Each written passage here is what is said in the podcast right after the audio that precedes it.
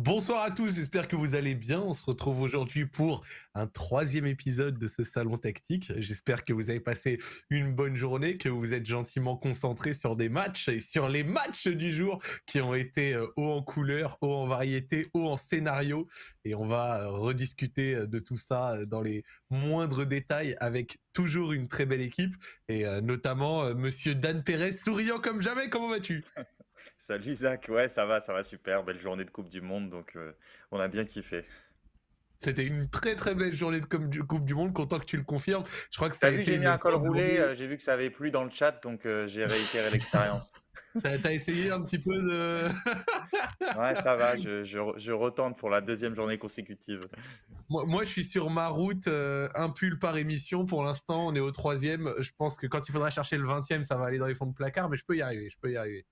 J'en suis à peu près sûr.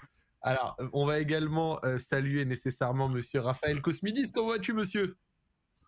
Euh, salut Zach, très bien, j'ai passé une très belle journée, mes amis commencent à parler de toi, ils ont vu qu'on travaillait ensemble, ils me demandent des informations sur toi, pour l'instant j'en ai assez peu, mais bon, sache que voilà, tu, tu es entré dans la vie de pas mal de gens autour de moi. Ah, euh, bah, ça fait plaisir, qui me demandent si vraiment tu as un ego surdimensionné. Pour l'instant, je sais pas trop leur répondre, tu vois, mais, euh, mais on, on, est en train d'analyser tout ça. Non, non, c'était une belle journée de foot. J'ai euh, raté, pour être honnête, le seul le, match avec le plus de buts, mais je l'ai rattrapé en partie depuis.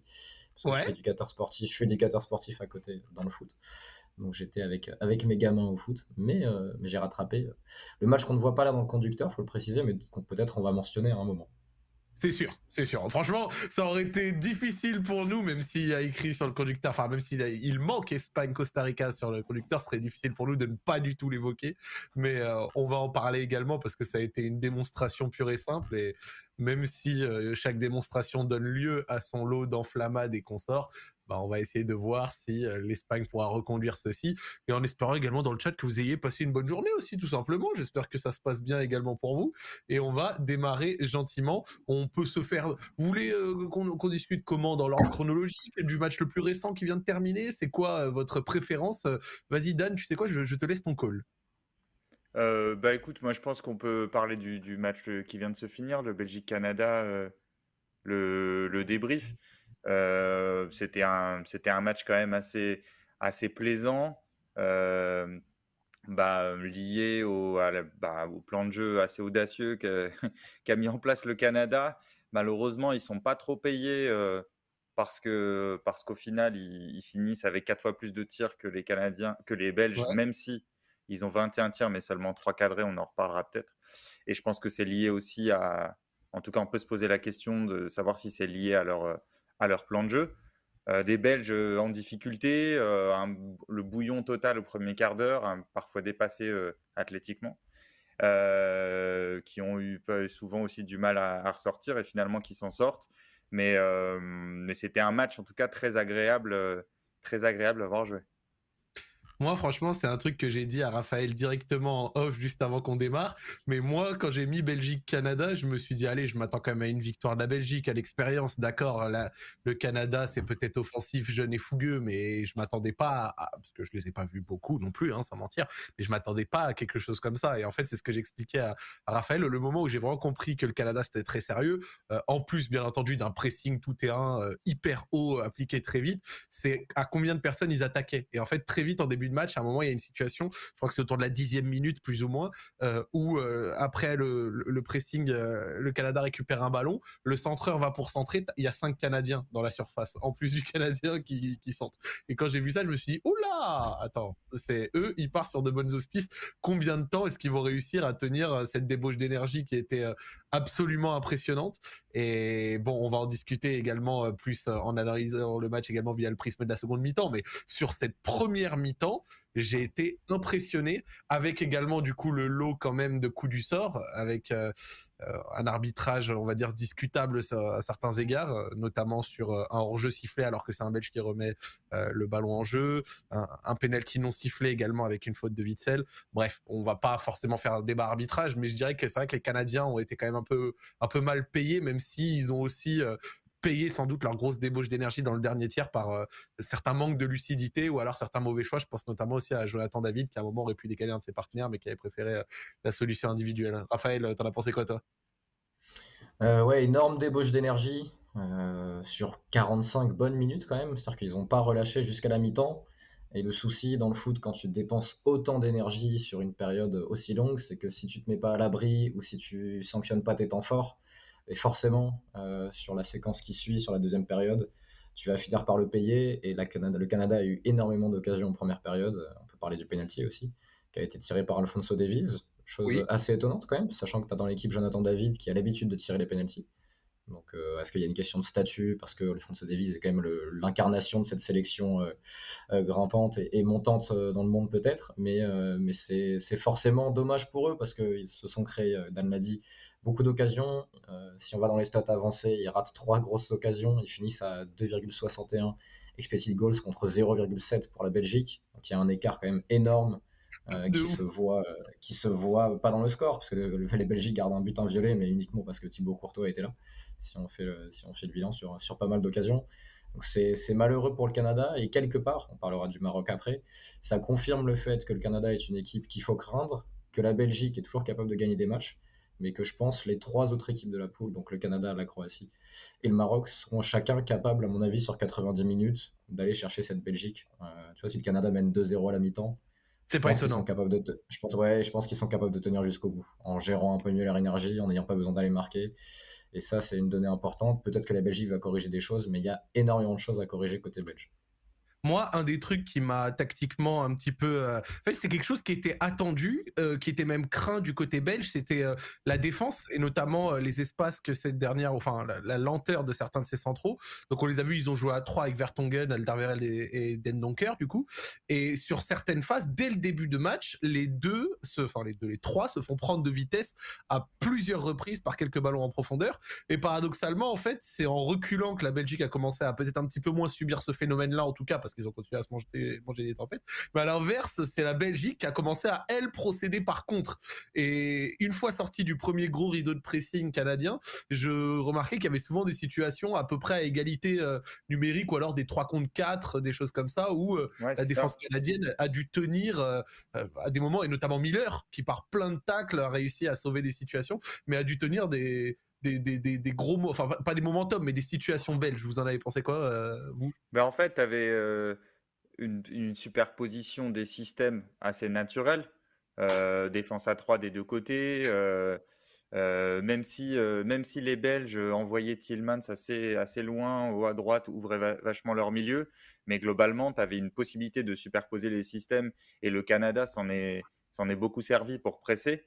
Et parfois, forcément, ça crée ça crée des, des, ben, des duels, des, des 1 contre 1 un peu à plein d'endroits sur le terrain. Même s'ils ont fait quelque chose, tu sais, on parle, depuis le, la première émission, on parle de, du pressing et de comment tu vas presser avec tes pistons.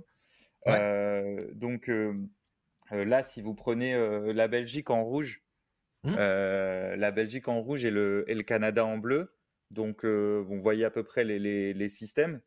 La question du piston, c'est que. C'est pas le bon plein écran. Excuse-moi, Dan, je t'ai coupé. C'est pas le bon plein écran. Voilà, là, ah. c'est le bon plein écran. Et regardez, les amis, on a ajouté ça pour la troisième émission. Maintenant, quand ils sortent le petit tableau, vous allez pouvoir avoir un joli plein écran. On t'écoute.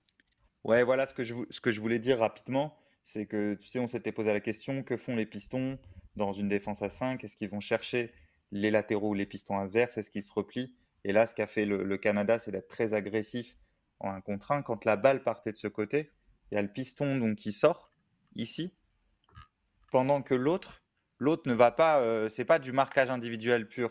Donc l'autre resserre un peu. Et si la balle revient de l'autre côté, la relance repart de l'autre côté, ben ce piston-là, d'ailleurs qui était Alfonso Davis, ce piston-là redescend et c'est l'autre et c'est l'autre qui va chercher. Donc tu as toujours une impression comme ça, ils l'ont bien réussi en première mi-temps, de, d'étouffement, de, hein, parce que euh, parce que du coup, à chaque fois dans la zone, dans la partie de terrain où l'adversaire relance, tu as du 1 contre 1. Et après, en revanche, évidemment que tu peux te retrouver, parce que même si le piston ici, on a dit, essaie de se replier pour donner un peu de supériorité numérique, tu peux te retrouver dans une égalité numérique. Il y a eu euh, même une action à un moment où Hazard, euh, où Hazard gagne, gagne son duel sur, sur un, un, long ballon. Et en fait, dès que tu gagnes un, dès que tu gagnes un duel, ça peut ça peut vite créer du, déséquilibre. En revanche, l'équipe qui va presser, et en l'occurrence c'est ça l'effet étouffant qu'a donné le Danemark, le, Canada, pardon, c'est justement de, dans, dans, les zones où ça relançait, d'être tous très proches de leur adversaire, très agressifs et en égalité numérique. Et ça, les Belges ont mis un peu de temps et il y a eu l'effet de vague. Vas-y, Raph. Oui. Non, mais la, la, seule fois où le Canada n'a pas été proche des centraux belges, et notamment de Alderweireld, qui est le meilleur relanceur belge, et qui, malgré son âge, continue d'avoir la confiance de, de Martinez, qu'il considère vraiment comme quelqu'un d'indiscutable dans son 11, c'est le but. c'est qu'il a pu allonger. On en parlait des, lors d'une émission précédente, je ne sais plus si c'était hier soir ou avant-hier soir, de la nécessité de presser le porteur justement pour ne euh, pas donner le temps à l'adversaire d'ajuster son Sur l'Arabie Saoudite, euh, Argentine, qu'on en parlait euh, sur la ligne de et je lisais justement une interview d'Hervé Renard juste avant qu'on démarre l'émission de ce soir où il disait qu'il avait demandé à ses attaquants à la mi-temps de, de, faire plus d'efforts défensifs et d'arrêter de filmer en quelque sorte. Et la seule fois, ou une des seules fois où le Canada ne sort pas sur les centraux, parce qu'ils avaient trois, trois, trois, attaquants pour gêner les trois centraux belges, bah, c'est Alderweireld qui a le temps d'ajuster le gelon. Et derrière, bah, tu as, du 1 contre 1, Batshuayi contre son central. Et je crois que c'est aussi euh, Hazard qui part sur le gelon. Sur ce oui, ouais, ouais, ouais c'est ça ce que je disais. Ouais. le contrôle extraordinaire qu'il fait là sur l'action pour. À, la, la 23e, ouais. Sauf qu'après, il rate un peu sa passe, il la met un peu sur les talons de Tillmans et, et ensuite Michi est un peu trop lent pour enchaîner. Ouais, c'est ça, exactement finalement, si on, si on pense à une équipe française qui le fait depuis le début de saison et qui assume sur un contrat aussi, c'est l'Olympique de Marseille, dont on a vu beaucoup de matchs où il y avait ce pressing haut, euh, quasiment marquage individuel. Alors le Canada n'était pas autant dans l'extrême, mais euh, ils assumaient aussi sur un contrat euh, pour les trois centraux derrière. Et c'est vrai que ça te permet de dominer, d'aller chercher très haut, comme c'est le cas pour l'OM. Mais par contre, euh, une petite erreur sur du gelon, comme ça avait été le cas pour euh, la déviation de, Kane pour Son, rappelez-vous, du match Tottenham-Marseille à l'aller, et tu, peux, tu peux vite arriver sur des cartons rouges, sur des joueurs qui partent lancer dans la profondeur. Et là, Batshuayi, il part euh, seul de, face au but parce qu'il va plus vite que son central. Donc, donc c'est vrai que la qui a un peu un comportement bizarre d'ailleurs sur l'action. le, On ne comprend pas trop ce qu'il fait, le, le, fameux, le fameux Vitoria. C'était pas la journée des défenseurs centraux dans une euh, des défenseurs centraux, hein, parce qu'après on pourra parler des Allemands. Euh, il y, a eu quelques soucis aussi, mais euh, mais ouais non non, mais c'était c'était un parti pris assumé du Canada et qui aurait dû payer en fait quand tu vois le nombre d'occasions créées et le nombre d'occasions que la Belgique a sur la première. Après le foot, tu l'as dit dans un de tes tweets, Zach, je crois, c'est cruel et c'est ça aussi qui c'est ça aussi, aussi qui fait que c'est un sport assez différent, c'est que tu as, as un volume d'occasions assez faible en général dans le foot pour que la malchance joue un rôle. Il euh, y a d'autres sports à gros points, à gros scores, le basket, le hand, où la malchance est quand même moins présente dans les sports collectifs. Euh, le foot, ça peut tourner sur des moments comme ça et tu peux avoir 15 tirs et marquer 0 but. Euh, et, c'est très différent de pas mal de sports. Ça se, rajoute, ça se rapproche un petit peu pour ceux qui ont l'habitude de regarder du hockey sur glace de ce sport-là dans, le, dans les scores. C'est un des seuls sports qui en fait a à peu près les mêmes résultats que le foot. Moi, j'avais dit hasard hors de forme. vous avez trouvé hasard hors de forme. Bah, moi, j'ai été plutôt par rapport à ce que j'attendais. j'ai trouvé plutôt mieux que, que ce que j'imaginais. Il, avait, il, avait que 60 minutes, mais techniquement, il reste un joueur supérieur à tous les autres sur le terrain. Même à De Bruyne. Après, il n'a plus la grande explosivité longue comme ça sur des, des, courses, mais sinon, alors évidemment, c'est plus le, le, hasard d'il de, d'il y a 5-6 ans. Mais par rapport à ce qu'on qu'on a vu récemment en club, c'était plutôt pas mal, non? Enfin, Et un De Bruyne qui lui-même et De Bruyne qui lui-même a reçu le, trophée Man of the Match, mais qui a dit lui-même, je comprends pas parce que j'ai pas spécialement euh, bien joué. Beaucoup d'approximations de sa part à des moments, ne serait-ce que même sur des passes ou alors une action en particulier en première où je crois mm. qu'il doit décaler Tillmans fois 1000. Euh, je crois que c'est Tillmans ou c'est peut-être un autre et au final il fait une passe. Tu sentais qu'il avait euh, limite les yeux focus sur le ballon, il a pas vraiment levé la tête, ce qui était étonnant de sa part. J'ai trouvé moi De Bruyne assez bof d'ailleurs. Donc quand j'ai vu le trophée Man of the Match, j'étais là ah, un petit peu étonnant. C'est la difficulté, c'est que tu, tu peux pas le donner à un Canadien parce que le Canada n'a pas gagné. Mais moi, je l'aurais donné par exemple à Eustachio, euh, le milieu central du Canada, le brun au milieu de terrain à la moustachu qui a fait une, un super match. D'ailleurs, je crois. Ouais, c'est ça. Euh, je, joue à Porto, ouais. Euh, vous, J'étais dans le doute, donc merci d'être là, messieurs. non, mais qui a, qui a, été très juste dans ses orientations, qui a gratté beaucoup de ballons, qui a aidé le Canada à jouer assez haut. Et franchement, c'était un, une belle perte de sa part, mais c'est toujours la question est-ce que tu récompenses le mec qui a gagné ou celui qui a perdu euh, dans ces cas-là? Moi, moi Courtois, sinon, hein, il arrête un péno. c'est vrai, que Courtois. Euh, moi, je voulais vous poser une question. Euh, on a vu maintenant les deux équipes principales d'Amérique du Nord euh, faire leur premier match, donc les États-Unis et maintenant le Canada. les deux, à différentes échelles, sans dire que c'était exactement la même chose, ont joué à minima avec beaucoup de jeunes joueurs, des joueurs talentueux avec une sorte d'allant offensif pour les deux équipes. Euh, et on sent que ces deux, ces deux pays se sont un petit peu plus investis sur le football euh, récemment et que ça donne des choses intéressantes. Les États-Unis avec euh, leurs jeunes, avec Adams et compagnie. Là, ce soir, on a vu Buchanan, on en a vu d'autres également être assez proactifs, assez offensifs. Vous trouvez pas qu'il y a un truc peut-être intéressant qui est en train de se dessiner dans cette région-là, niveau football? Et les deux équipes, Zach, ont le point commun d'avoir euh, été très dominants sur les 45 premières, mais d'avoir énormément souffert sur la deuxième période, parce ah, que dans, la gestion, dans la gestion de l'énergie, ils ont énormément misé sur la première, tu vois. Et le, Après, pour moi, il y a une grosse différence. Il y a une grosse différence quand même. Et euh, moi, j'ai été un peu surpris de l'emballement, même s'il y avait de l'enthousiasme dans leur jeu, de, l'emballement après le match des, des États-Unis, parce qu'au final, même sur la mi-temps, euh, qu'ils font sur la, bonne première mi-temps où ils sont dominants, ils font trois tirs, ils tirent trois fois au but. J'ai mmh. trouvé que par rapport au Canada, euh, ils, voilà, ils produisaient beaucoup moins, il y avait beaucoup moins de... Ça, jusqu'aux 20 mètres, c'était intéressant parce qu'il y avait euh, de l'agressivité, ce qu'on pouvait attendre, hein, des courses, du pressing, etc. Mais après, il y avait assez peu de monde dans la surface souvent Sargent, l'attaquant, était, était souvent isolé. Alors, moi, j'étais plutôt, j'étais plutôt déçu des, des, États-Unis parce que j'attendais mieux dans, dans le, la créativité dans les 20 derniers mètres, dans le talent, alors que j'ai trouvé que le Canada, même si il cadre très peu, enfin, très peu de, de, frappes, pour le, pour le coup, eux, ils, frappent, ils ont frappé souvent au but, ils ont eu des vraies occasions ce que j'ai moins trouvé du, des États-Unis, qui même pour moi peuvent sur la deuxième mi-temps euh, peuvent, peuvent perdre. Euh, si les États-Unis perdent et, et que le, le, Canada fait nul ou à la Belgique, euh, il n'y a, y a, rien d'illogique non plus pour ouais. C'est pas, pas volé. Ouais. Et ben en tout cas, franchement, sur ce petit match, ça augure de bonnes choses. La Belgique qui réussit malgré tout à rentrer.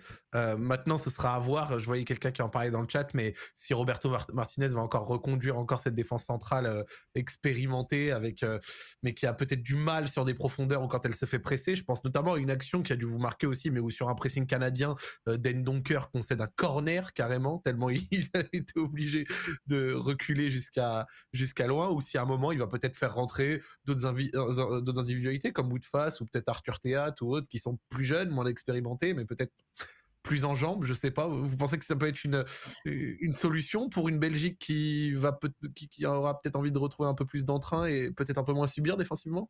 Moi, je, me pose la question du sens et du bien fondé de cette défense à 3. Alors pourquoi tu joues à 3 derrière en général?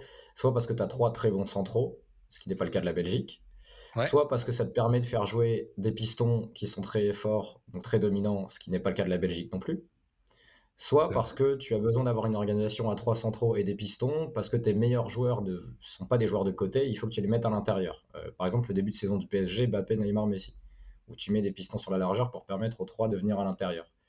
Dans l'équipe de Belgique, à quoi sert cette défense à 3 à part si c'est pour intégrer Alderweireld parce qu'il est plus capable de jouer dans une défense à deux. Ce que je, ne sais pas, je ne suis pas capable d'évaluer ça, on n'est pas dans le staff. Mais quel est l'intérêt de cette défense à 3 Est-ce que tu pourrais pas ah. passer avec une défense à 4 pour pouvoir ajouter un joueur comme Trossard qui a fait une bonne entrée ou à terme peut-être un autre élément offensif, voire mettre Carrasco plus haut? Mais je... après, ça fait des années que Martinez est sur cette défense à 3, donc il va pas changer, je pense, d'un jour à l'autre.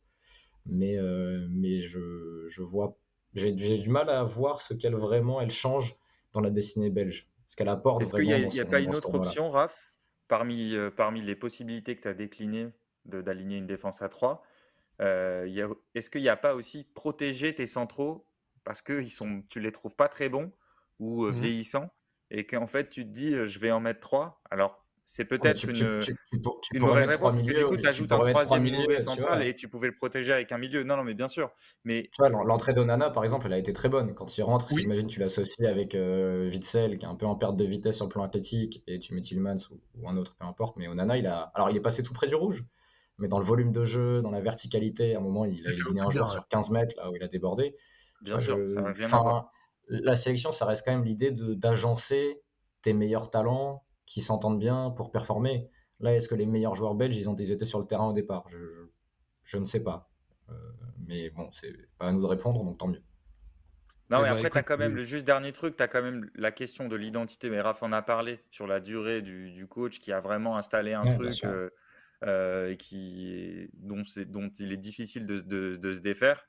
Et deuxièmement, on en, on en parlait aussi hier, parfois les statuts, le vécu euh, de certains joueurs fait que tu peux pas seulement, euh, comment dire, évaluer la valeur qu'on dirait intrinsèque euh, du, joueur pour, euh, pour choisir lequel tu vas aligner. Peut-être que Mar- Martinez est un peu prisonnier de ça parfois. Euh, mais euh, si après un match comme ça, où clairement le contenu est insuffisant, les joueurs en sont conscients, ça peut être un argument typiquement pour t'autoriser en fait à en sortir, euh, à en sortir quelques-uns. C'est vrai, c'est vrai, c'est vrai. Bah, en tout cas, ce sera des enseignements qu'on verra dès le prochain match. Mais c'est vrai que quand tu regardes l'état du match de la Belgique aujourd'hui et des quelques craintes qu'on peut avoir aussi, bah, du coup, comme on l'a dit, côté défensif, euh, euh, intérêt de jouer à 3 ou non, à 4 ou non, bah, on aura des réponses euh, dès ce week-end avec ce second match face au Maroc. Je vous propose, pour continuer d'avancer gentiment, donc comme on vous a dit, bah, déjà les viewers, ça fait plaisir, vous êtes nombreux, vous êtes actifs dans le chat, donc merci, je peux vous passer un bon moment. On va continuer, on va parler. Alors, je vous propose de faire l'inverse de l'ordre chronologique, c'est-à-dire on, on remonte les matchs, mais genre à l'inverse. Et donc, du coup, on passe tout de suite à Espagne-Costa Rica. Comme ça, après, on fait Allemagne-Japon et enfin Maroc-Croatie avec lequel on avait commencé euh, la journée. Euh, donc, Espagne-Costa Rica, 7-0, l'entrée en lice euh, des Espagnols. Euh, une entrée en lice fracassante, remarquée, d'une équipe que j'attendais personnellement, euh, ne serait-ce que parce que j'avais bien aimé la fin de leur euro par rapport au début de leur euro la dernière fois. Euh, J'avais trouvé qu'ils avaient été mal payés face à l'Italie notamment. Et j'aime bien cette volonté assumée euh, d'avoir une très très grosse possession. Et euh, après, ça peut être stérile par moment, mais autant dire que ce soir, la stérilité, c'est pas le mot qui le décrivait. Euh, J'ai vu la compo au début, je me suis dit, oh là, Asensio en faux neuf, etc. Il va falloir être un peu tranchant. Et du tranchant, j'ai trouvé qu'il y en avait, euh, à titre personnel. J'ai compris l'idée de Rodri en défense. Et j'ai bien aimé les moments où Dani Olmo et Ferran Torres pouvaient soit coller la ligne et donc du coup permettre à des moments au milieu comme Gavi qui s'est beaucoup projeté d'aller dans les demi-espaces ou alors quand ces derniers eux-mêmes et là c'était latéraux qui pouvaient prendre le côté ou ça pouvait euh, un petit peu enfin switcher euh, quand ces derniers eux-mêmes prenaient ces demi-espaces là et en fait euh, j'ai trouvé qu'il y avait du monde de partout que ce soit pour envoyer des appels pour demander le ballon pour combiner entre les lignes. Et j'ai trouvé également que Pedri on parlait de lui le- genre a fait une sorte de partition euh, absolument impressionnante pour son premier match en Coupe du Monde. Euh, une Espagne vraiment super impressionnante, mais que je, me demande quand même s'ils vont pouvoir aligner une équipe comme ça face à une équipe plus classique qui pourra peut-être les punir plus vite en contre, euh, plus rapidement derrière une défense qui risque d'être peut-être aussi un petit peu lente avec un Busquets en couverture d'un Rodri derrière qui est peut-être pas hyper rapide. Je suis pas sûr que, que Enrique parte euh, comme ça euh, face à l'Allemagne par exemple. Euh, quel a été vous votre sens Est-ce que vous êtes d'accord avec ce que j'ai dit? Vous avez le droit de pas l'être. Bah, et- et déjà, quel est pour votre moi, sur ça? Tu as dit un mot avant que Raph nous fasse, nous fasse la, dé- la démonstration. Euh, tu as dit un mot qui, qui est fondamental. Tu as dit tranchant. Euh, on pourrait dire verticalité. Et je pense que c'est. Il y a plein de choses à dire hein, sur le travail de, de Luis Enrique. Mais s'il y a quelque chose qui est à chaque fois marquant dans ses équipes ou dans ce qu'il recherche à faire, alors elles n'y arrivent pas toujours, mais dans ce qu'il recherche à faire, c'est d'essayer de- justement de trouver cette verticalité, ces courses. Les courses, pourquoi? Parce qu'elles te permettent déjà, de- parce que les courses verticales, c'est celles qui vont vers le but, déjà, tout simplement, parce qu'elles te permettent aussi d'ouvrir la défense, de, faire des- de créer des fausses pistes, de- d'attirer les défenseurs, parce qu'elles peuvent ouvrir l'espace entre les lignes et donner de, encore plus d'espace à, euh, à tes milieux créatifs. Et donc, et donc c'est le, le- pour moi, c'est le, le le plus marquant, c'est-à-dire les déplacements collectifs de cette équipe. Raph, tu, tu vas, tu vas rentrer dans le détail, euh, j'imagine? Ouais. Ouais, j'ai vu les 30 premières.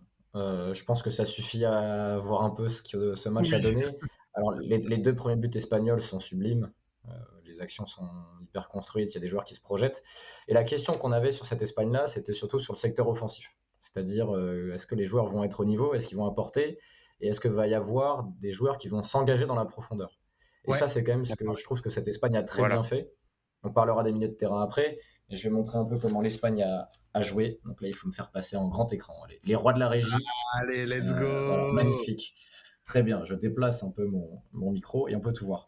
Donc en rouge, c'est l'Espagne, évidemment. Alors, on imagine que le ballon est dans les pieds là du central et on voit que l'équipe d'Espagne, en fait, était très, euh, si je devais comparer, était très Barça 2010-2012 ou Barça B première année de Guardiola du coup. 2007-2008, pour ceux qui, ont eu la chance de, voir cette équipe. Si vous n'avez pas eu la chance, allez-y, c'était très intéressant. C'est-à-dire que tu as un joueur ici. Alors, Lucien Enrique dit il joue pas avec un faux neuf, mais par contre, il met un profil de joueur qui n'est pas forcément un joueur de profondeur, Marco Asensio.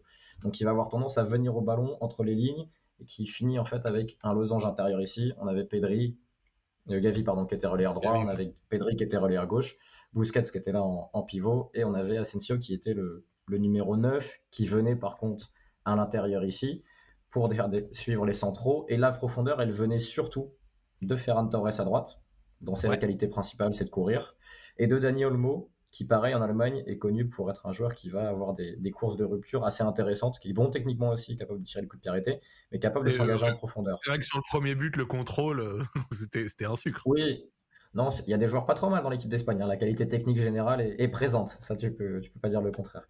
Contrairement aux streamers. Euh, et ce qui était intéressant dans, cette équipe-là, c'est cette capacité, un peu comme si vous vous rappelez de la finale de l'Euro 2012 Espagne-Italie, où l'Espagne jouait quasiment sans vrai attaquant, euh, parce qu'il y avait Fabregas, il y avait David Silva, il y avait Iniesta, il y avait Xavi, il y avait Busquets, il y avait Xabi Alonso. C'était qu'en fait les joueurs faisaient des courses selon les besoins de l'équipe et pas selon leur qualité naturelle. C'est-à-dire qu'on a vu Asensio faire des courses, on a vu Pedri et Gavi s'engager un moment dans la surface, on a vu des moments où ça permutait, où Busquets venait à la place d'un relayeur qui avait décroché.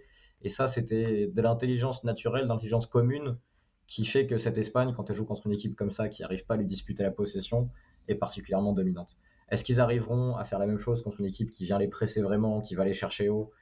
Je ne sais pas. Est-ce qu'ils arriveront à tenir aussi bien contre une équipe qui est aussi capable de contre-attaquer? De toute façon, on le saura vite, parce que si l'Allemagne n'a pas le ballon, elle a quand même des joueurs pour contre-attaquer. Et on a vu le Japon, quand il s'engage dans les espaces contre l'Allemagne, c'est aussi, euh, c'est aussi violent. Donc on va vite avoir ces réponses-là. Après, ils sont tellement dominants dans leur occupation du terrain, avec leurs latéraux, les deux qui viennent à l'intérieur et des bousquets, que c'est quand même difficile d'imaginer une équipe avoir plus de 35-40% de possession. L'Allemagne serait peut-être la mieux dotée du tournoi pour faire ça pour disputer un peu la possession à l'Espagne. On le verra vite et il faudra que l'Allemagne le fasse de toute façon parce qu'ils ne peuvent pas se permettre de faire match nul. Donc, euh, donc ça va être un match hyper intéressant grâce au scénario de ce qui s'est passé avec le Japon. Mais c'est une performance très dominante contre une équipe qui défensivement par contre n'avait aucun plan pour récupérer le ballon. Et ça c'est, enfin, je pense qu'en termes de performance défensive et d'agressivité, on était proche de ce qu'a proposé le Qatar contre l'Équateur. les mots sont dits, les mots sont dits. Ah, c'est vrai. Et on a quand même vu une meilleure Espagne qui a quelques jours euh, à Jambouin. On peut le dire aussi. Oui, oui bah, bien sûr. Euh, moi, j'avais une question euh, nécessairement parce qu'on en a parlé tout à l'heure euh, ailleurs, j'en discutais. Et moi, j'étais partisan du fait que je voyais pas forcément Luis Enrique reconduire une une équipe de ce type face notamment à l'Allemagne, parce que même si l'Allemagne a des défauts défensifs clairs et assumés parce qu'on les a vus tout à l'heure, l'Allemagne a aussi quand même des attaquants et des contre-attaquants de qualité, des joueurs qui savent prendre la profondeur, des joueurs qui savent exploiter ces, ces espace-là, ne serait-ce que via Gnabry, euh, Sané s'il est là, euh, euh, Averse de temps en temps, même si Averse voilà c'est pas le plus grand preneur de profondeur. En fait, ce que j'essaye de dire, c'est je me demande si il va garder son parti pris Asensio en faux neuf ou si à un moment il, passera sur Morata ou s'il va également garder le, choix de Rodri en défense centrale qui je pense peut peut-être être problématique quand dans ton triangle axial je dirais la porte plus Busquets, plus du coup euh, Rodri, tu as deux joueurs sur trois qui traînent la patte et qui peuvent, je pense, se faire assez facilement euh, déborder par une équipe euh, qui, qui, aurait du tranchant en transition. Vous, vous en pensez c'est quoi? Ça Vous pensez que face à des grosses équipes, ça peut, ça peut également fonctionner ou ça bah, peut être un sûr petit que dans son effectif, il a quand même un déficit par rapport à d'autres grandes nations. sur le plan athlétique, il n'a pas des centraux capables de rattraper des coups comme peut avoir, je sais pas, l'Angleterre, on va dire avec Walker si Walker joue, l'équipe de France, je sais pas, avec Varane ou, ou, d'autres. Mais en, revanche, on a perdu Raphaël, là, j'ai l'impression. Mais en revanche, non, ce que je voulais dire, c'est que ça va aussi dépendre, ça va, ça va aussi dépendre du plan de jeu de l'Espagne. Et peut-être que si tu, tu te dis que tu vas aller chercher les Allemands, tu peux aussi contrôler au lieu de contrôler cette profondeur directement, tu peux aussi déjà te dire que je vais essayer de, de contrôler la possession, ce qui permet aussi parfois de défendre. Euh, c'est-à-dire que plus tu as le ballon, bah, plus t'empêches l'adversaire d'attaquer et de venir attaquer tes espaces. Ça, c'est la première chose. Et après, si tu arrives à bien presser, là, pour le coup, un Rodri, éventuellement, peut te, peut te servir parce que si tu forces ton adversaire à jouer long, mmh Rodri, dans le, jeu aérien, il peut être intéressant pour essayer justement de récupérer les ballons hauts. Mais évidemment, ce sera un rapport de force. Évidemment, ce sera un rapport de force. Et, donc, la, question, c'est de savoir qu'est-ce que va tenter Luis Enrique. Donc, déjà, ça va être une opposition entre deux coachs majeurs de ces dernières années, ça, il faut le dire. Hein. Luis Enrique était sûrement le meilleur coach du dernier Euro et un des meilleurs coachs actuels. Hansi Flick, le, Bayern d'Hansi Flick était très, très singulier. Donc, ce sont deux coachs d'une grande qualité, donc l'opposition va être, va être formidable. Et il y a ce rapport de force-là pour l'Espagne. De toute façon, elle n'a pas le choix. L'Espagne, elle a intérêt à avoir un bloc court, euh, a intérêt à avoir le ballon le plus possible et à, ce que le match ne parte pas dans un truc de transition absolue parce que sinon contre l'Allemagne, elle va, enfin, elle va perdre à ce jeu-là, tu vois, le, match de ping-pong. Raphaël, on t'a retrouvé. Ouais, j'avais été piraté par eBay, là, il avait entendu ce que j'avais dit, il n'était pas content. Excusez-moi, moi aussi j'ai eu un petit coup de freeze, mais me revoici. Nous sommes tous là. Vas-y, Dan. De toute façon, on t'écoute religieusement. Non, non, non, mais Raphaël, vas-y. Non, non, mais je disais voilà que, que l'Espagne, façon, euh, face à, face à l'Allemagne, aura, aura pas intérêt euh, à, aura intérêt à éviter à tout prix euh, le match de grands espaces, le match de transition. Donc, donc contrôler la possession, sûrement par séquence aller chercher haut son adversaire pour essayer de forcer à jouer long et essayer de récupérer le ballon avec le, jeu aérien de ton, trio défensif. Mais que si le match s'ouvre, c'est très mauvais pour, ce sera mauvais pour l'Espagne. Ouais, d'autant plus que Alba et Aspilicueta sont aussi, eux, en difficulté maintenant en 2022 sur le plan athlétique, s'il faut gérer euh, des ailiers très extérieurs ou même un, David Rome sur le côté qui peut partir dans le dos.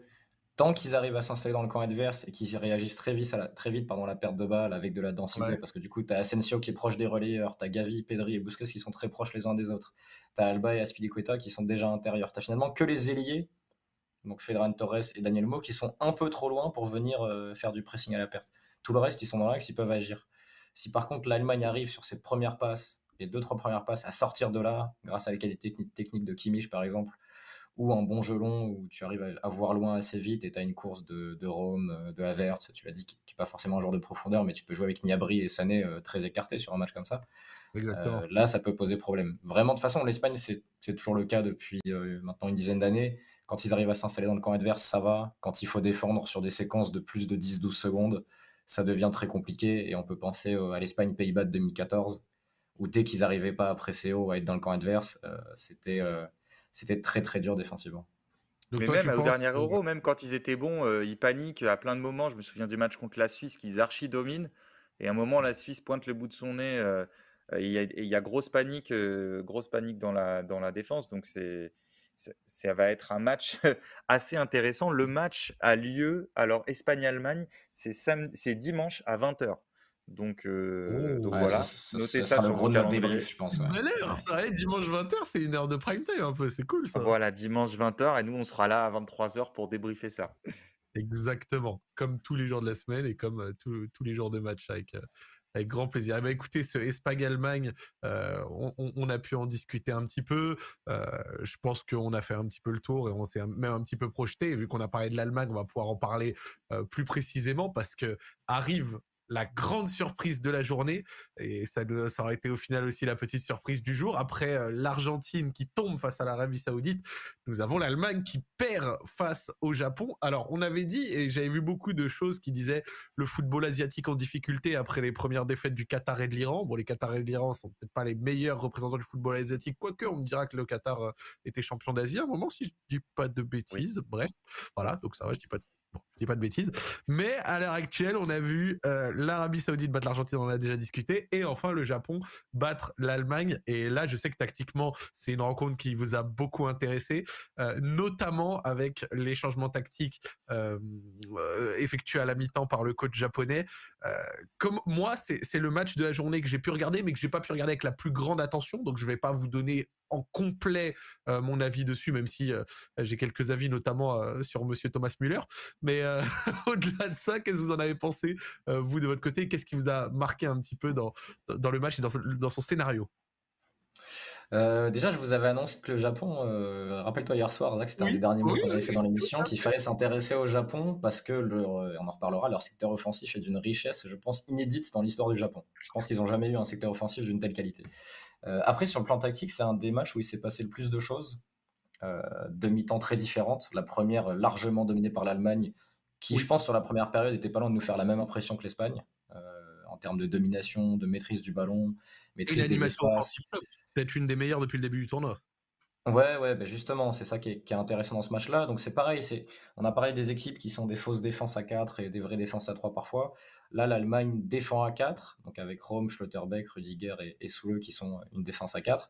Par contre, ils attaquent à 3, un peu comme l'équipe de France l'a fait, hein, avec, euh, avec Pavard euh, qui était latéral défensivement et central avec le ballon. Donc tu avais un, Rome qui devenait piston à gauche et Niabri qui était quasiment piston à droite. Euh, sur pas mal de séquences. Et ça permettait d'étirer cette défense japonaise qui avait deux lignes de 4 et les lignes de 4 contre une ligne de 5. C'est très dur à gérer sur la largeur. Et si vous vous rappelez du but, du coup, que, met le, premier, le premier et le seul but de l'Allemagne, tu as un Hiroki Sakai, latéral droit, qui hésite complètement sur qui sortir, où est-ce que je dois aller. Il commence pas à sortir sur le central, il voit qu'il y a un appel dans son dos, mais c'est trop tard et ça fait but. Euh, et ça, c'est un vrai problème. Il s'était passé la même chose pour le Portugal à l'Euro 2020 disputé en 2021 contre l'Allemagne, rappelez-vous du 4-0, où l'Allemagne avait donné une leçon au Portugal, et c'était pareil avec euh, Robin Gosens d'un côté, et je ne me rappelle plus qui était le, piston droit, c'était peut-être Kimmich qui était encore piston droit, je, je, doute, ça devait être un autre joueur. Non, je crois que c'était un euh, joueur, mais Robin Gosens avait fait un tournoi de fou à cette, euh, à cette position-là. Ouais, et il, avait, il était là au deuxième poteau pour dunker sur la tête des Portugais à chaque fois.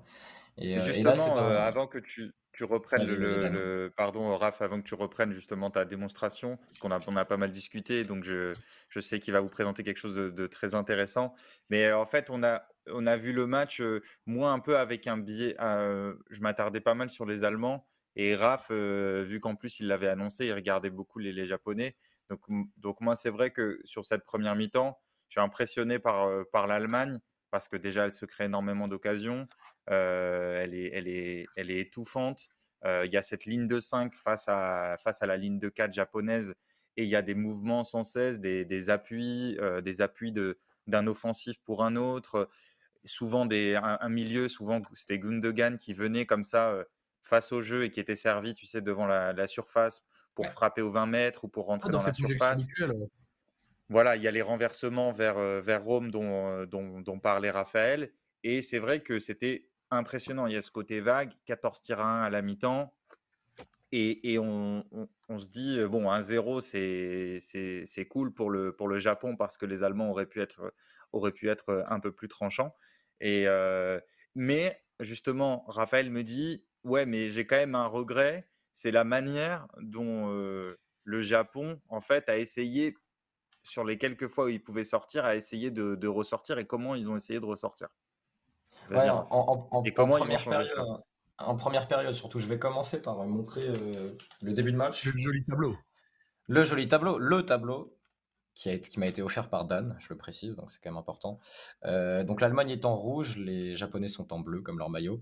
Et là, on voit l'organisation allemande. Je vais essayer de me déplacer. Oh là, c'est dans le sens inverse. Je vais essayer de me déplacer. Donc voilà, l'organisation allemande quand l'Allemagne avait le ballon depuis ses centraux. Donc là, tu avais Niklas Zule, Rudiger et l'ami Schlotterbeck, dont on va reparler, qui était axe gauche. Et le Japon était lui en 4-4-2, donc c'était difficile pour eux de gérer toute la largeur allemande, parce que quand tu as sur un côté là, il faut être vigilant, et ça veut dire que le reste de ta ligne défensive doit sortir et se déplacer. Si lui est sorti, ça veut dire que lui bascule, et ce qui veut dire qu'à l'opposé, Rome était souvent libre pour pouvoir recevoir le ballon.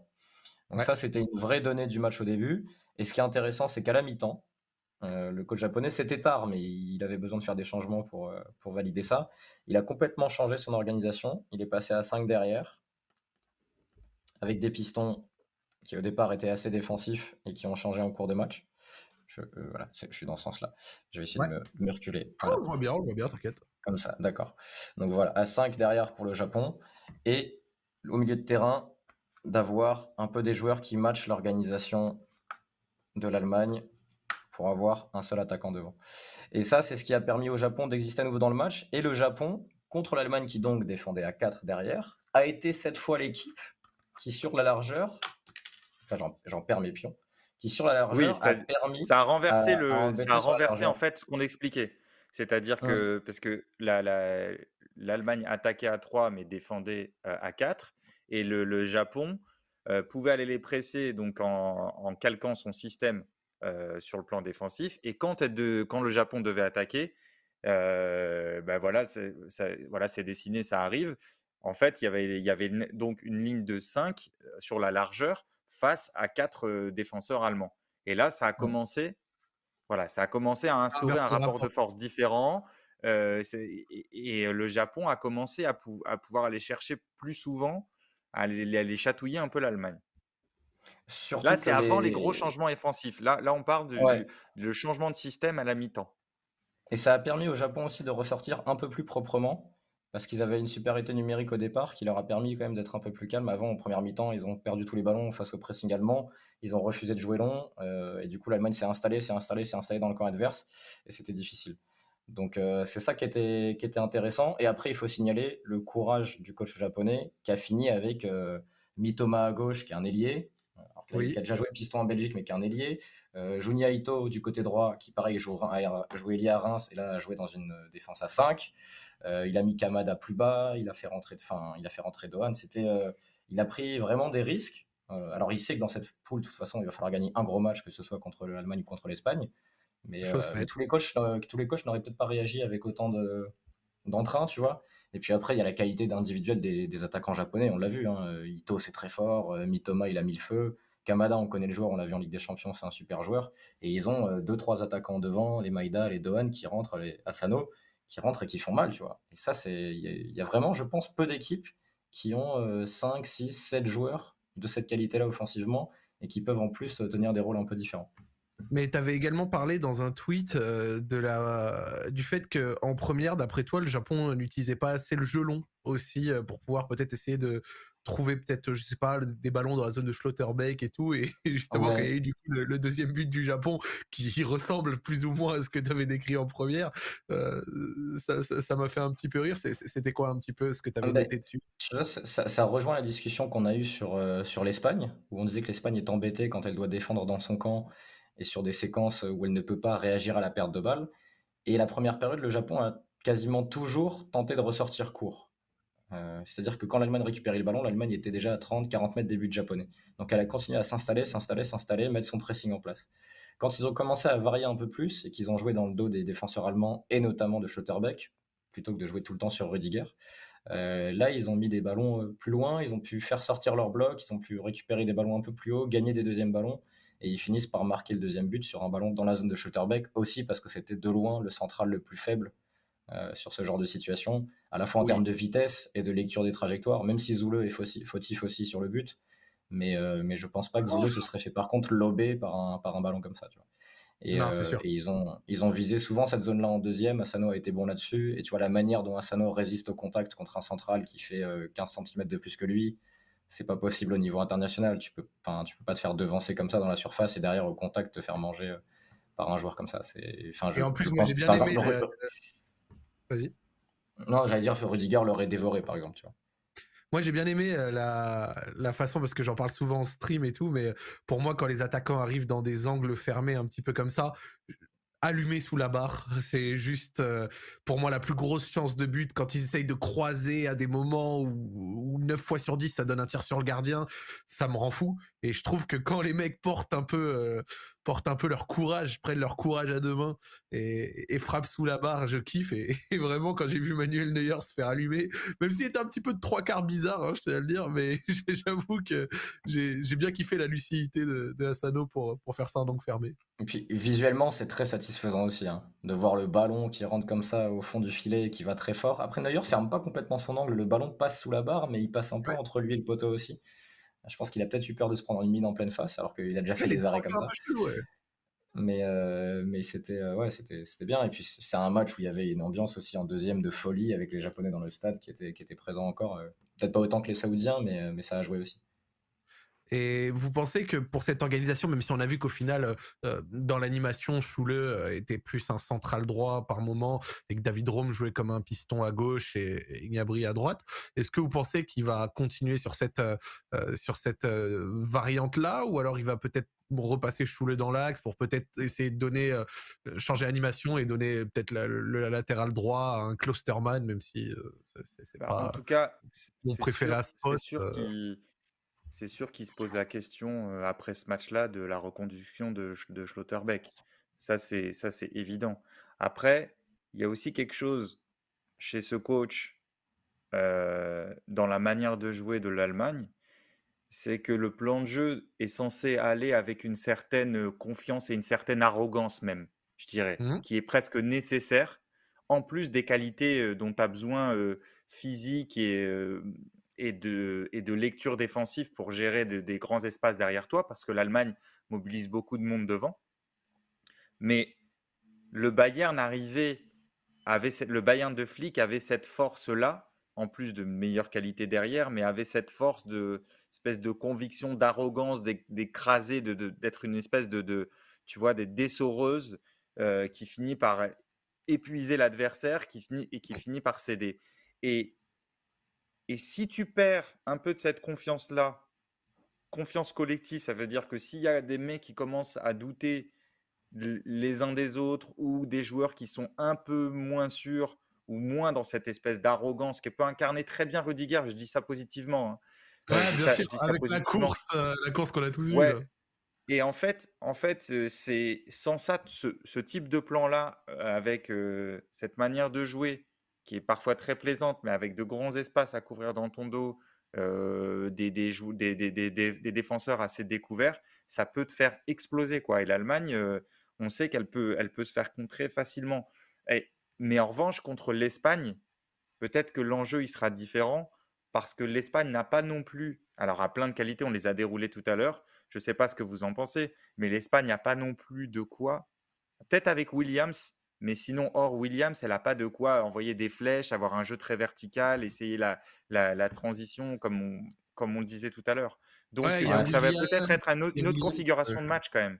Il y a Ansu Fati aussi, peut-être dans une certaine mesure, même si euh, Ansu Fati euh, euh, est aussi un joueur assez technique. je sais pas le plus gros, je sais pas si c'est pas le plus gros plus gros attaquant de profondeur. Mais c'est vrai que pour moi, l'Allemagne va devoir montrer un autre visage et surtout va se poser également la question peut-être au, milieu de, de, l'intégration ou non d'Agoreska également, je pense.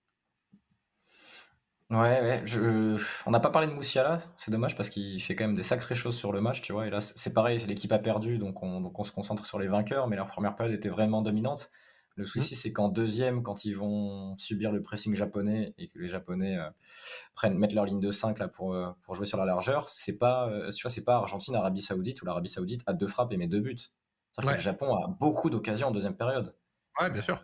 et Neuer en sort une magnifique un moment d'ailleurs. Ouais, sur la deuxième période, ils ont autant d'occasions que l'Allemagne. J'étais en train de regarder les chiffres, ils se créent autant d'occasions que l'Allemagne sur la, la, deuxième période. Et une deuxième période, c'est quand même long. C'est-à-dire que c'est 45 minutes où le Japon fait jeu égal avec toi et où il n'y a pas eu forcément de, réaction sur le plan tactique. Alors il y a des joueurs qui sont entrés, euh, on va pouvoir parler peut-être du, niveau du banc allemand, où il y a beaucoup de bons joueurs, de bons profils, mais sur les faiblesses qu'on a vues, euh, tu vois, sur, tu parlais du plan défensif, c'est vrai que quand tu, parles des, tu vois les centraux qui sont euh, en dehors du 11, ils sont pas tellement motivants. Hein. non. Il y a, alors il y a Bella Kotchap qui peut jouer derrière, qui, est un joueur talentueux, qui, qui découvre un peu ce niveau-là. Ouais, il y a Thilo Kerrer, il y a Ginter, il y a Clusterman. Voilà, donc, c'est des joueurs qui sont pas forcément plus motivants à mettre dans le 11. Euh, après, il faut pas être dans le catastrophisme non plus. Euh, il se crée quand même énormément d'occasions. Hein. Euh, il oui, oui, mais il peut, pareil, il peut y avoir 2 ou 3-0 à la mi-temps. plus de 3 expected goals quand même. mais, le souci, c'est que tu... Le souci, c'est que tu joues l'Espagne sur le deuxième match. C'est ça qui, qui leur, qui leur laisse aucune marge d'erreur. C'est ça qui est terrible, c'est que là, si même s'ils font nul contre l'Espagne et que le Japon euh, euh, remporte euh, son, son, son, match face à, au, Costa, Rica, il risque d'arriver.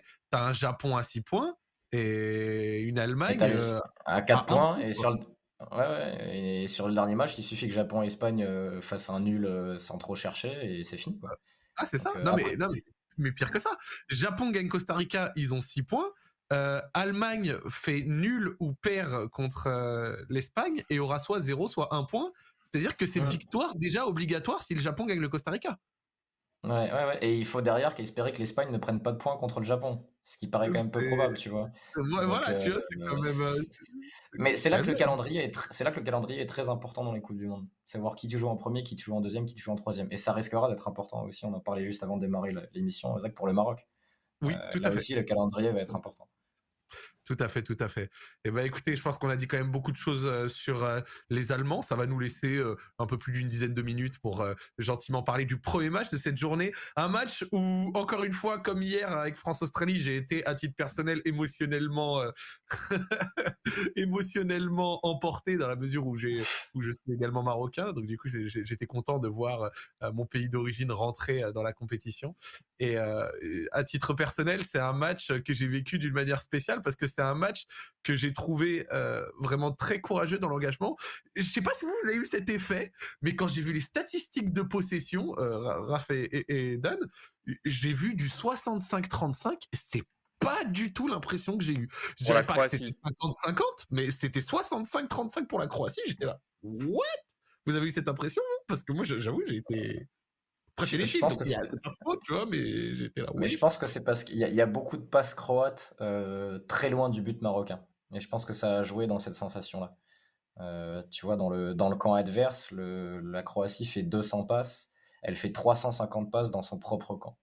Ok, donc ouais, je, pense que ça, je pense que ça a joué là-dedans, euh, alors que le, du côté marocain, l'écart était un peu moins prononcé et que t'as pas eu de pas eu vraiment de temps fort euh, croate, tu vois. C'est pour ça aussi que je pense que la possession a été vécue moins difficilement. Après, je t'avoue que quand c'est un match où t'es ni marocain ni croate, à 11h, ce match-là, il était vraiment difficile à suivre. Euh, c'était plutôt un mauvais moment. Je pense que sans les émotions, ça, ça pour le coup, être marocain, c'était une bonne chose à 11h du matin. J'aurais aimé être marocain de 11h à 13h. ça m'aurait permis de m'intéresser à ce match un peu plus fort parce que vraiment, c'était. Euh, on a eu des 0-0 depuis le début de la compète. Celui-là, il à la bagarre avec Mexique-Pologne, je pense, pour le pire match depuis le début. Hein. Ouais, et encore, je dirais qu'en première, ça pouvait peut-être aller. C'est surtout la seconde que j'ai trouvé très, très, très compliquée. Euh, si je peux juste, genre, je donne mon avis exhaustif un peu. J'ai trouvé des Marocains combatifs, mais qui souffrent du même défaut de toutes les autres nations africaines pour l'instant, je trouve. C'est une solidité défensive qui est vraiment bien, qui, que de toute façon, on voit limite euh, parmi les plus grandes nations africaines à chaque canne. On voit qu'à la canne, c'est souvent peu de buts grosse euh, assise défensive et euh, des personnalités, enfin des talents offensifs qui vont essayer de faire la diff. Et là, j'ai trouvé que c'était le cas. Euh, j'ai bien aimé le, trio avec Yacine Bounou, Saïs et Aguerd. C'était plutôt bien. Après, tu avais Mazraoui et Hakimi. Et là, on va discuter après du rôle d'Hakimi. Mais on va dire que sorti de ça, tu as quand même un milieu marocain qui. Il y en a un, je crois, c'est Amala. Il fait 5 passes réussies, 3 ratés, 8 en 60 minutes. et, pourtant, je l'ai trouvé bon quand même. Hein. C'est ça qui est marrant mais c'est famélique et surtout. pas encore réveillé, Raphaël. il y a eu beaucoup de déchets techniques, pardon, Zach, vas-y. Énormément, mais surtout sorti de ça, euh, une attaque avec euh, une attaque terrible en fait. Si tu veux, il y avait un plan à des moments. Euh, on a bien compris qu'il voulait bien exploiter Ziyech pour changer. J'ai trouvé que le Maroc changeait beaucoup de jeu, euh, l'orientait beaucoup d'un, faisait beaucoup de changements d'aile. Je, pense que c'était quelque chose qui était travaillé, quelque chose qui était voulu euh, pour peut-être créer des déséquilibres. Mais sorti de ça, c'était très très pauvre dans les décisions et surtout dans la, ne serait-ce que la qualité technique dans le dernier tiers. C'était familique et moi, Youssef Nessiri, j'ai jamais pu et je pense que je pourrais jamais avec ce joueur. Voilà. Et euh, pour terminer, parce que quelqu'un le dit dans le chat, euh, l'entrée de Ezabdé, euh, c'est un jeune, il n'y a pas de problème. donc on, on, le condamne pas totalement sur ça, mais elle est à montrer dans, dans, dans, beaucoup d'écoles, mais c'est pas des écoles de football. Voilà. Maintenant, ça, m'a fait, ça m'a fait penser, je laisse Dan après, ça m'a fait penser, et attention parce que je vais t'attaquer doublement Zach, aux pires entrées de Ryan Cherky. Ouais, ouais, ouais, ouais les entrées assez terrible pour lui, le pauvre. c'est assez terrible. Et puis oui, même euh, je te rejoins sur une série, c'était un match, un match compliqué pour lui, euh, pas très, jamais juste dans ses déplacements. Euh, il, a, il, a, il, a, apporté assez peu. Et, globalement, oui, on peut dire que le, le Maroc a eu un gros, gros déchet technique.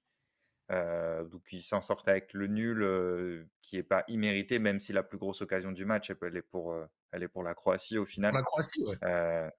Et, moi, j'avais un. j'étais, j'étais plus enthousiaste ce matin parce que j'avais envie de voir en fait, j'avais une petite motivation pour le match, j'avais envie de voir et c'est pour ça que je vous en ai parlé avant l'émission.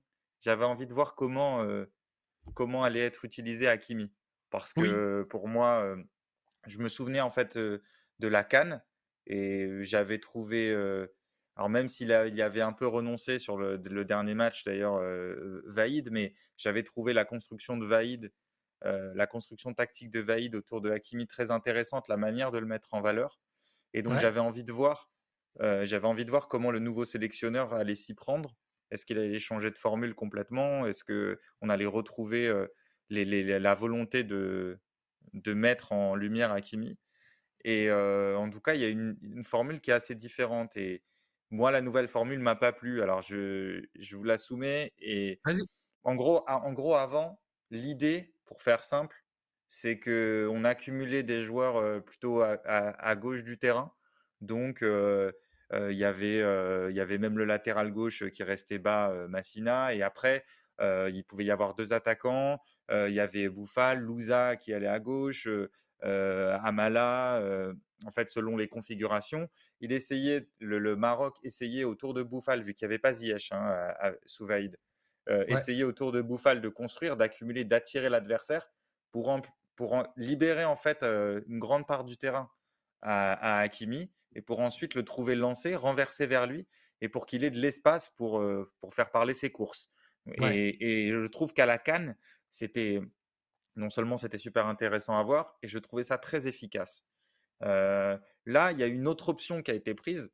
C'est celle pour le coup, vu que Ziyech était aligné, c'est celle pour le coup de le Maroc penché de l'autre côté, donc du côté d'Akimi.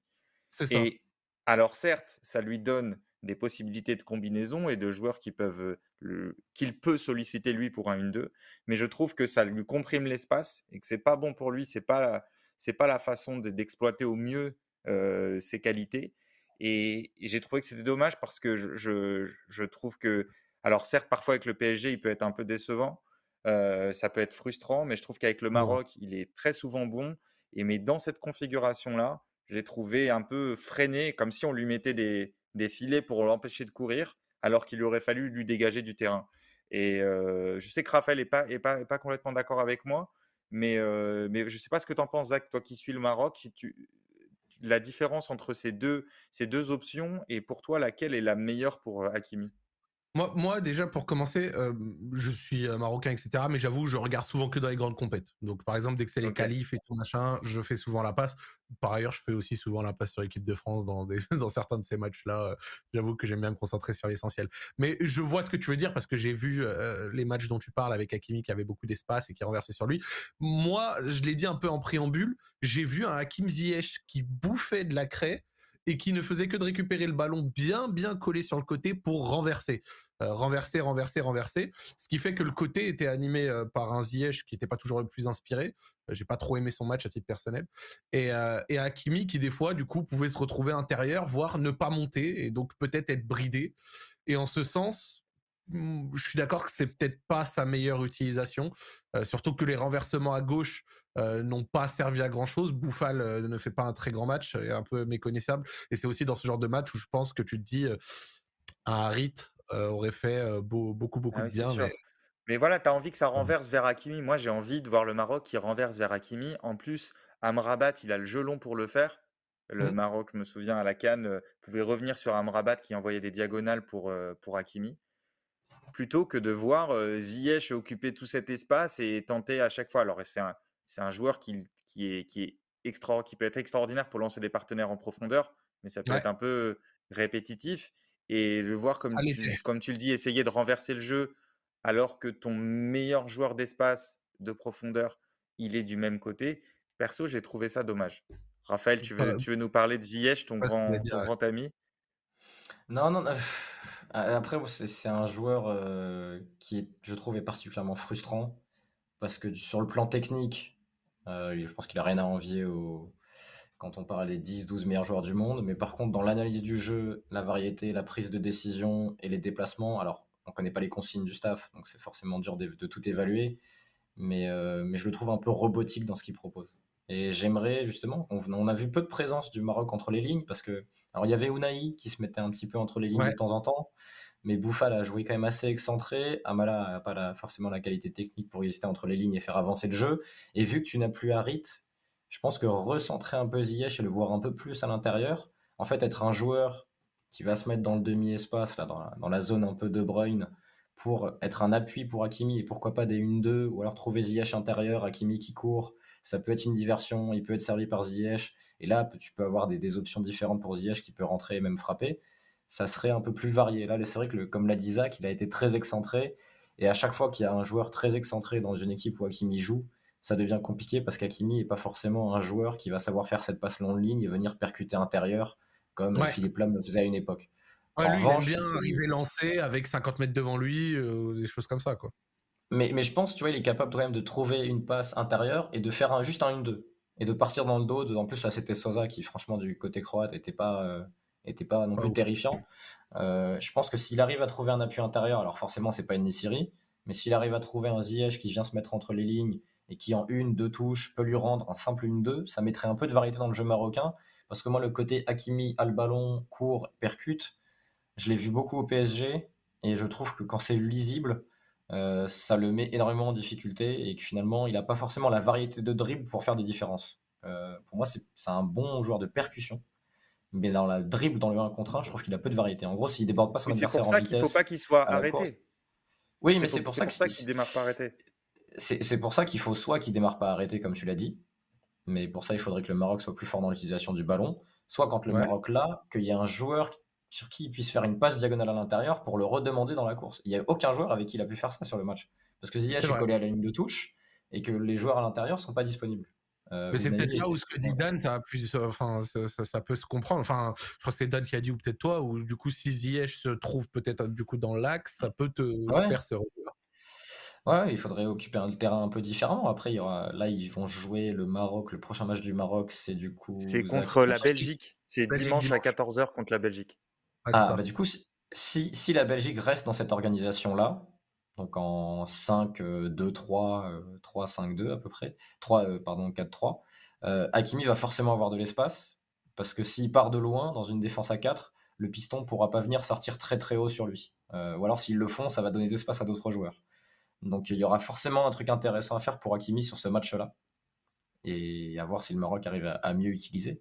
Plus, Maroc-Belgique, c'est quand même un match où il y a pas mal de joueurs qui euh, sont binationaux des autres équipes, etc. Grosse, grosse diaspora euh, marocaine en Belgique et aux Pays-Bas. Donc c'est un match pas comme les autres. Et, euh, le, Maroc a intérêt à préparer quelque chose dans l'utilisation de ses couloirs, parce que c'est là que tes meilleurs joueurs sont, en fait, sur le plan offensif. c'est Bouffal, c'est Hakimi, c'est Ziyech. À l'intérieur, tu as peu de créativité. Tu as Amrabat qui a fait un gros match, mais tu as quand même peu de créativité surtout quand Unai n'est euh, pas dans, les, dans la meilleure forme de sa vie. Donc il faut, il faut dans les couloirs, en effet, comme dit Dan, il y a une solution trouvée. Est-ce que ce sera celle qu'on propose ou une autre? Mais, euh, mais là, c'était euh, c'était un peu difficile, alors que je pense que la Croatie aurait pu être embêtée en plus sur les côtés. là, on a beaucoup. sera un match plus. Vas-y, pardon, Zach. Vas-y, vas-y. Non, j'allais dire, on a beaucoup, beaucoup parlé nécessairement du Maroc et tout, parce que bon, voilà, je l'ai un peu impulsé et tout. Mais on peut, je suppose qu'on peut également terminer sur la Croatie. Et une Croatie que j'ai trouvée personnellement vraiment très décevante très très très très décevante et j'ai trouvé un manque de contrôle avec un milieu euh, qui est censé être un milieu quand même de très grande qualité avec bah, Modric, Kovacic, euh, Brozovic, etc. Euh, j'ai trouvé ça étonnant de voir un milieu qui n'arrive pas à spécialement, on va dire, avoir un impact et, et, des attaques qui, même si à la fin de la première mi-temps, notamment quand, là, où je trouve que le Maroc a été les meilleurs, c'est quand même la Croatie qui a eu ses meilleures, les meilleures occasions. Mais au global, j'ai trouvé les Croates extrêmement décevants. Genre, je, ne sais pas pourquoi, j'ai pas du tout aimé la rencontre. Bah, oui, oui, et d'ailleurs, le Maroc peut, peut, se satisfaire pour le coup de, de, son bloc défensif. Pour le coup, il a, il a obtenu ce qu'il cherchait, c'est-à-dire contre. même si, en fait, si tu veux, on a beaucoup vu Modric, mais au final, les fois où on l'a vu, il a, il a beaucoup décroché, il a essayé de se démener un peu partout sur le terrain. Mais finalement, tu as réussi à, le, à, faire en sorte qu'il ne touche pas, à part une, une, fois où il déborde un peu côté gauche, il fait un centre de l'extérieur en première mi-temps.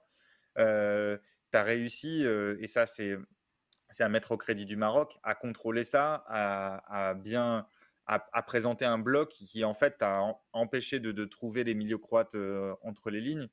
Et, du coup, après, oui, la Croatie, c'était assez, assez faible, mais en même temps, tu as l'impression que très vite, ils se sont dit, bon, bah, tant qu'on... Enfin, les deux équipes se sont dit, le 0-0, c'est pas mal, ça nous condamne pas. Donc, il n'y a pas eu, j'ai pas trouvé, ni chez, ni chez eux, ni du côté marocain, une volonté vraiment de prendre le petit risque du déséquilibre. Tu, tu, regardes souvent le nombre de joueurs qui, qui y a devant le ballon, c'est un indice. Et, et bon, tu en, avais, hein. en avais peu des deux côtés, ouais. Euh, par contre, par rapport à ce qu'a dit Dan sur le plan défensif, gros gros match euh, de la ligne défensive et de Bounou pour défendre les centres. oui. Pour défendre la surface globalement. Aguerd, par exemple, sur un corner au deuxième poteau, a été excellent alors que Lovren arrivait lancé. Ça, ça a, été, ça a été très fort, je trouve, de la part des Marocains, cette défense de la surface. Et ce sera très important dans les deux matchs, de le prochain match, où je pense qu'il n'y aura pas un écart incommensurable entre les équipes qui vont s'affronter. De toute façon, dans cette poule, c'est aussi pour ça, je pense que le 0-0 a satisfait un peu tout le monde c'est que tout le monde sait que cette poule n'a pas forcément d'équipe très supérieure. Euh, et en plus, c'était le premier match. Donc, euh, donc tu n'avais pas de, peur de dire Ah là, si on gagne pas aujourd'hui, si on gagne pas ce match-là, la qualif est très compliqué. Euh, ce que c'est dit, le Japon contre l'Allemagne, tu vois. Le Japon s'est dit si là on ne gagne pas celui-là, il n'y a que 1-0 après 60 minutes, c'est maintenant quoi. Ouais, live to fight another day. Je suis sûr qu'ils se sont dit ça. Et, en plus, paradoxalement, euh, c'est assez drôle quand tu sors de la première journée de cette poule. Euh, l'équipe qui a montré le plus dans le jeu, bah, c'est le Canada.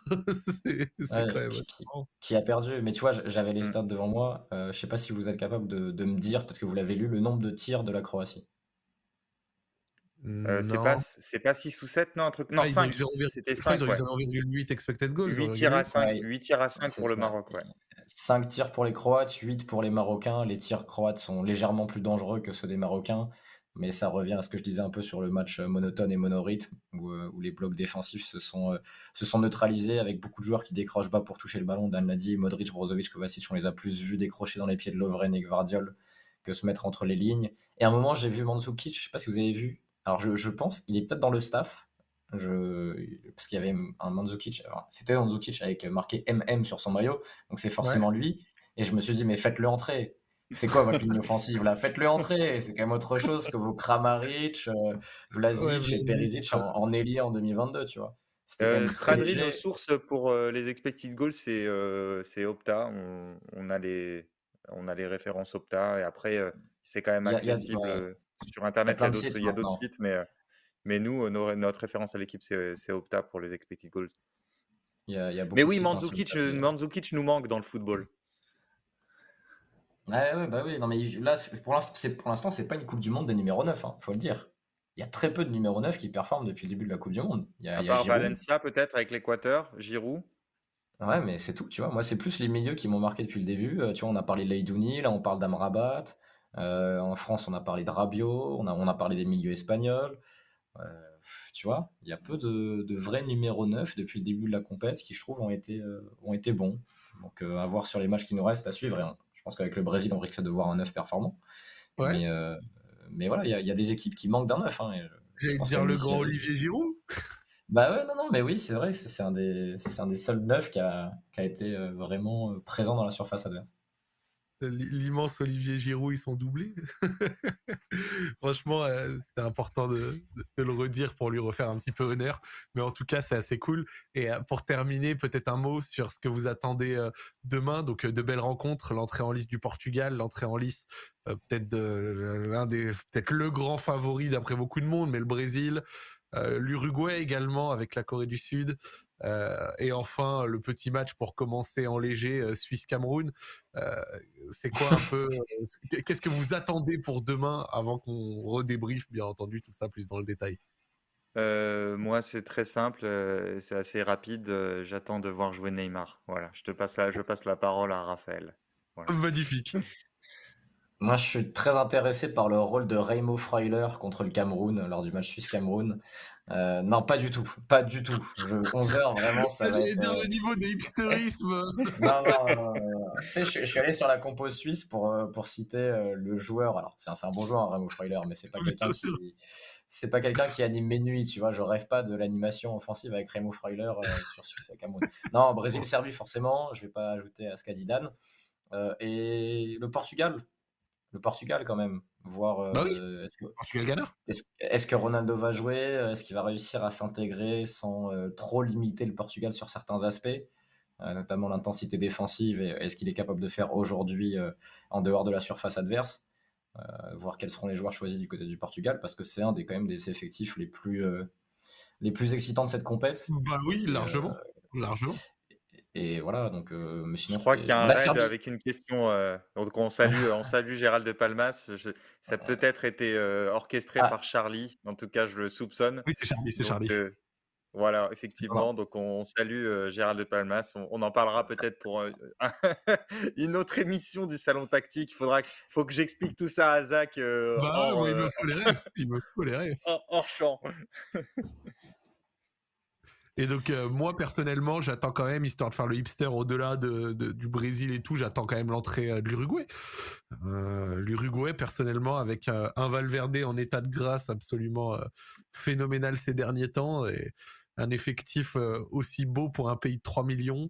Euh, face à une Corée du Sud qui, d'après pas mal, euh, alors je soupçonne quand même pas mal de gens de pas forcément les suivre, mais qui risque de peut-être être étonnant. Je sais pas si toi, Raphaël, t'as le même call que le Japon, mais en tout cas, vraiment, euh, l'entrée en liste de l'Uruguay me fait bien plaisir également. Voilà. Demain, demain, je l'attends d'un certain œil.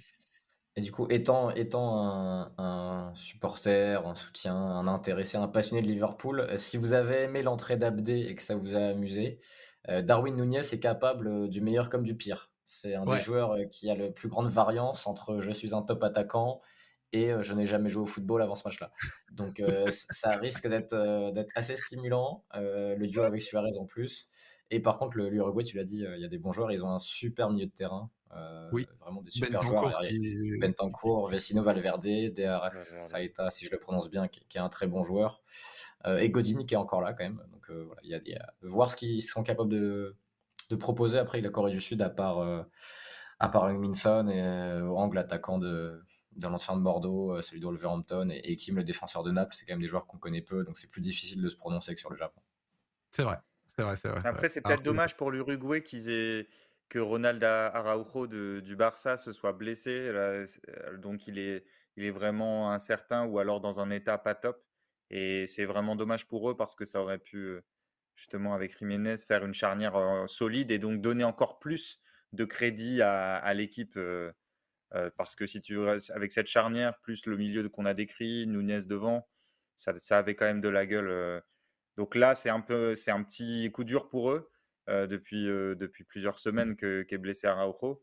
Mais effectivement, ouais, j'ai hâte de, j'ai hâte de voir ça. Et on a, non, ah, Charlie a hâte de voir Toko et Kambi à 11h. bon courage. Ah, l'entrée, on sera là, Charlie l'entrée en liste du, du, du, Cameroun de Karl Toko et Kambi et de Vincent Aboubakar, euh, moi personnellement, j'avoue que ça me procure aussi des émotions euh, euh, contrastées, mais on, va regarder ça avec grand plaisir. On le débriefera également demain soir. Et eh ben écoutez, sur ces quelques paroles, les amis, ça passe très vite, mais c'est déjà la fin de ce troisième épisode du Salon Tactique. Je remercie les personnes qui co-animent ça avec moi, messieurs Dan, messieurs Raphaël. C'est toujours un plaisir de vous retrouver les soirs comme ça. C'est vraiment très cool. C'est vraiment très cool. Et on se retrouvera euh, demain pour discuter un petit peu de tout ça. Dans le chat, on espère que vous profitez, que vous appréciez toujours l'émission, que vous pouvez retrouver sur la chaîne YouTube L'équipe. Donc, c'est-à-dire que si un soir, vous n'avez pas pu checker le salon tactique, tout ça, machin, dès le lendemain matin, c'est sur la chaîne YouTube de l'équipe en complet. Comme ça, vous avez. Et même en podcast aussi et en podcast. Et c'est tous les soirs de 23h à minuit. Donc de 23h à minuit, vous pouvez vraiment euh, kiffer et venir écouter euh, parler de foot un petit peu différemment. Voilà, c'est très cool. J'aime bien la manière dont on parle de jeu et j'espère que vous également et que vous passez de bons moments en général. On vous remercie d'avoir suivi et on vous souhaite une bonne fin de soirée. On vous dit à demain. Ciao, ciao les amis. ciao.